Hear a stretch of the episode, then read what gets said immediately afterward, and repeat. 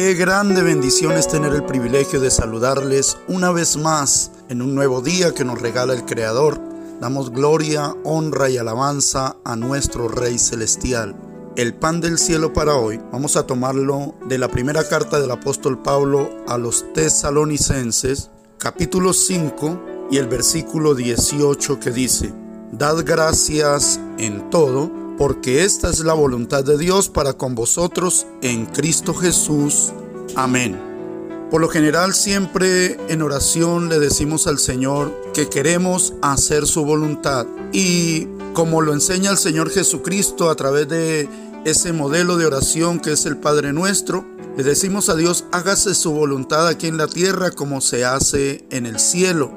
Y somos nosotros los responsables de que la voluntad de Dios se haga aquí en la tierra, porque es necesario hacer la voluntad de Dios, pero para hacer la voluntad de Dios es necesario conocerla.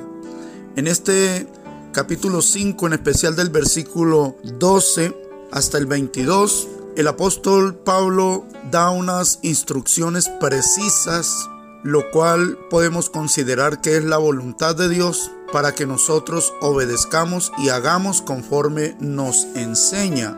Comienza diciendo en el versículo 12, os rogamos hermanos que reconozcáis a los que trabajan entre vosotros y os presiden en el Señor y os amonestan y que los tengáis en mucha estima y amor por causa de su obra. Esta es una recomendación, lo cual incluye también la voluntad de Dios. Luego sigue diciendo que amonestemos a los ociosos, que alentemos a los de poco ánimo, que sostengamos a los débiles, que seamos pacientes para con todos, que ninguno pague a otro mal por mal, que sigamos siempre lo bueno unos para con otros, que estemos siempre gozosos, que oremos sin cesar, que no apaguemos el espíritu, que no menospreciemos las profecías, que lo examinemos todo y retengamos lo bueno que nos abstengamos de toda especie de mal. Y todo esto podemos considerar que está dentro de la voluntad de Dios, pero hace énfasis ahí en el versículo 18 donde dice, dad gracias en todo, porque esta es la voluntad de Dios para con vosotros en Cristo Jesús. Ahora bien, quizá haya algunos que digan, pero yo, ¿por qué debo darle gracias a Dios porque estoy enfermo?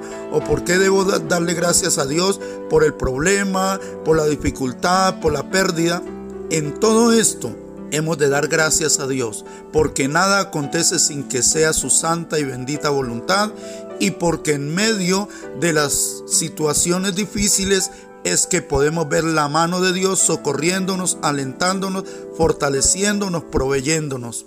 Dios se manifiesta cuando más lo necesitamos.